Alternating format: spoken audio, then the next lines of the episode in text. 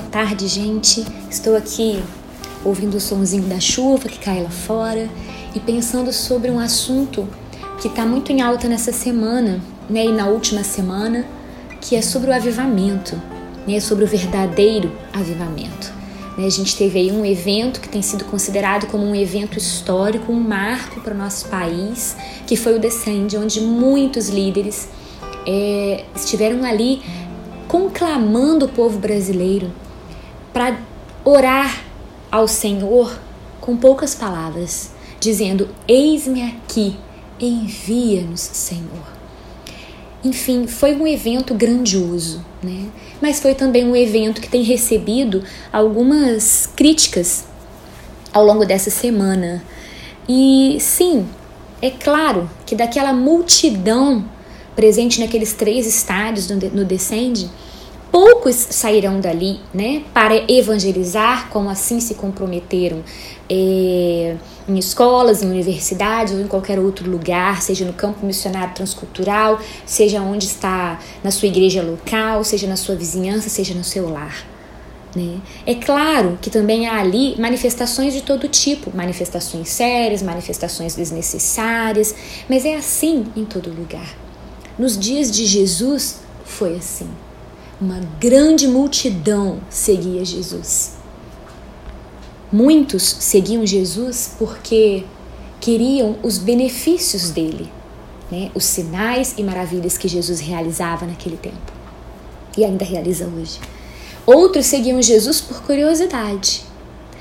Poucos entendiam as palavras de Jesus o sentido espiritual com o qual Jesus falava. Os judeus religiosos, inclusive, é, conhecendo o Velho Testamento, ainda assim não compreendiam Jesus.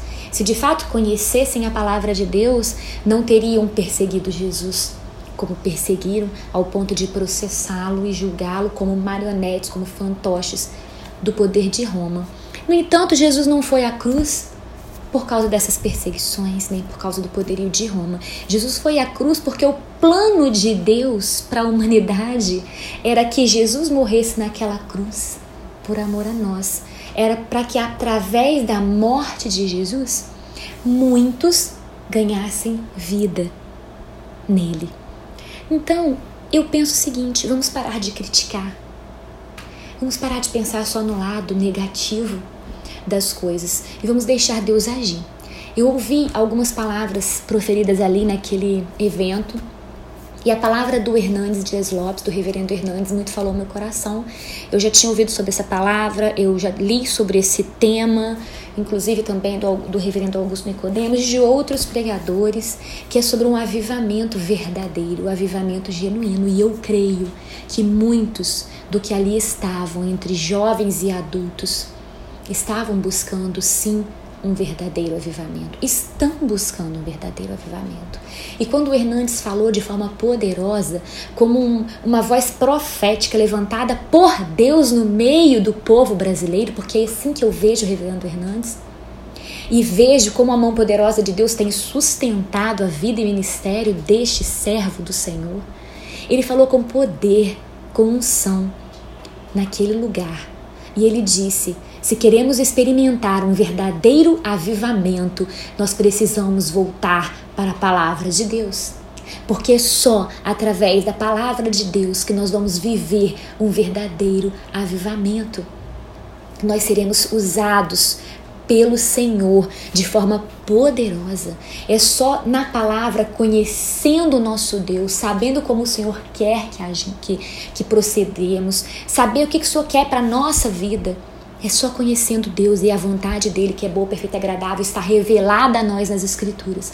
É só através deste conhecimento que nós teremos condição de sermos um vaso nas mãos do Senhor para proclamar a boa nova de salvação, para anunciar nas escolas, universidades e em qualquer lugar que Deus nos plantar que só Jesus salva, que Ele é o único caminho para se chegar a Deus, que Ele é o único caminho que pode nos dar vida e vida eterna. Nós precisamos orar ao Senhor e nos dispor: eis-me aqui, Senhor, envia-me para onde o Senhor quer. Senhor, eu sou um vaso em tuas mãos, mas um vaso de barro, então me quebra. Que não queiramos, meus queridos, jamais sermos um seguidor de Jesus pelos feitos que ele realiza, pelos milagres e prodígios que ele realiza ainda hoje.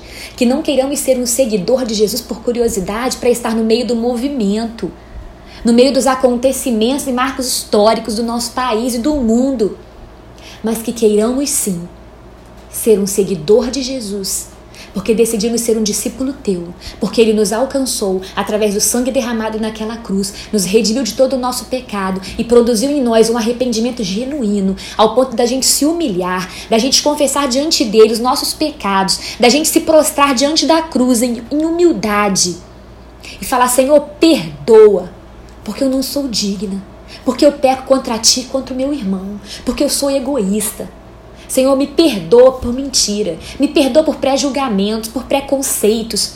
Senhor, me perdoa pela minha fé pequena. Senhor, me perdoa, porque ao invés de eu ver a grandiosidade daquilo que o Senhor está fazendo no mundo e querer estar envolvida naquilo que o Senhor vai fazer e vai realizar através da tua igreja, eu estou aqui parada para olhar críticas. Não. Eu quero ser um seguidor de Jesus remido pelo sangue do Cordeiro, mas um seguidor que cumpre o ide do Senhor, que se dispõe para o serviço, para a obra, para proclamar a boa nova de salvação, porque é tão grato por ter tido a sua vida remida, por ter reconhecido que estava morto e condenado, mas agora vive e vive na luz. Por tamanha gratidão, eu quero entregar minhas, a minha vida no altar do Senhor, para que Ele me use aonde Ele lhe aprouver aonde ele achar. É aqui, Flávia. Olha, é aqui que você vai servir a mim. É aqui que você vai proclamar que o meu nome tem poder. É aqui que você vai proclamar que eu vim a este mundo porque Deus amou o mundo de tal maneira que me enviou para que todo aquele que crê em mim não pereça, mas tenha vida eterna. É por isso que nós devemos seguir Jesus, porque nós temos uma grande comissão a cumprir. E como uma frase que eu gosto muito e aprendi no Perspectivas que diz o seguinte: Nós somos, a igreja é o povo de Deus em missão na terra. Eu e você somos o povo de Deus em missão na terra. Nós temos um chamado, cada um tem um. Nós temos um dom, cada um tem um. Deus te dotou com talentos e habilidades e com dons espirituais, desenvolva-os para a honra e glória do nome do Senhor. Porque se nós estamos aqui, é para expansão do reino de Deus, para que todos os povos adorem a este Deus, Criador dos céus e da terra, e que um dia mandou o seu único filho morrer nessa cruz para nos salvar. Como um cordeiro ele veio e cumpriu essa promessa. Ah, mas ele há de voltar, meus queridos, ele voltará como o leão de Judá. E neste dia não haverá mais oportunidade para que ninguém se renda aos seus pés. Neste dia todo joelho se dobrará e toda língua confessará que Jesus é o Senhor. Não só os salvos, como também os condenados, todos darão glórias ao nome de Cristo. Nós temos que pregar é hoje, porque o dia se aproxima em que ele virá.